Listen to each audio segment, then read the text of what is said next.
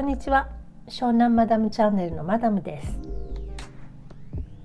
今日はスタンド FM に新しいお題が出ておりましたのでそれについて配信していこうと思います。ドキッとした異性の言動。これは最近はなかなかない話でございます。悲しいことに。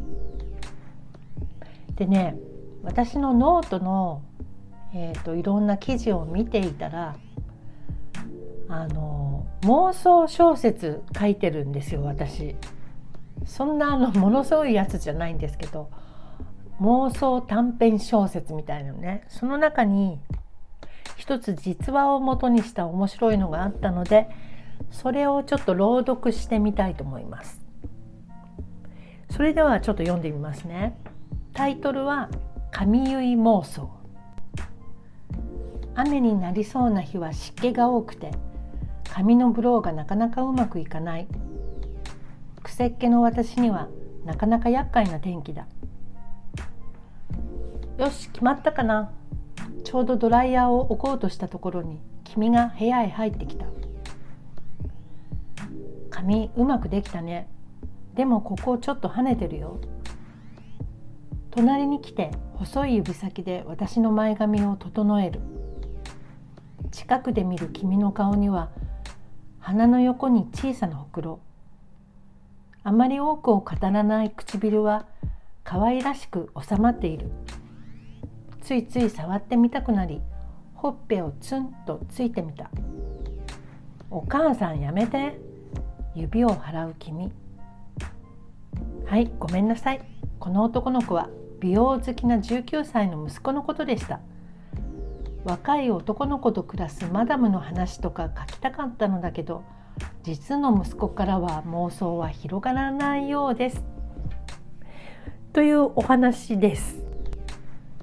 息子は19歳ぐらいの時にもうお洋服と美容が大好きでそりゃあもうね毎日髪の毛のブローに命を懸けてたんですよ。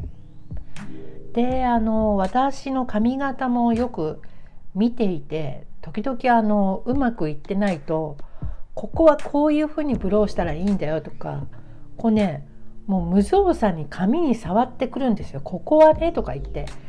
でそれ息子だからまあ何も思わないっていうかだけどねちょっとドキッとしちゃうのね。髪とかに触られるとやっぱり女の人ってさ弱いじゃない。ででもまあそれが息子なので特にねどうってことはないんですけどそう息子はね美容好きでしたでその服装がなんでそんなにおしゃれするのかっていうとあの自分がこれで OK っていう服で身を固めるっていうのは防御なんだって言ってましたねこの頃は。あの変にバカにされちゃいけないとか舐められないためにとかそんなこと言ってました。でねこれこの前スタンド FM ですごいおしゃれ好きの、えーと、男の人にねそのお話してみたの息子がファッションっていうのはプロテクトだって言ってたんだってお話ししてみたらその人は「ああなるほどね」ってそれもわかるけど僕は逆にそれが武器になってるっていうことを言ってて自分を表現するための手段としてお洋服があるって言っててなかなかなかなか身になる話ができちゃったななんて思ったことがあります。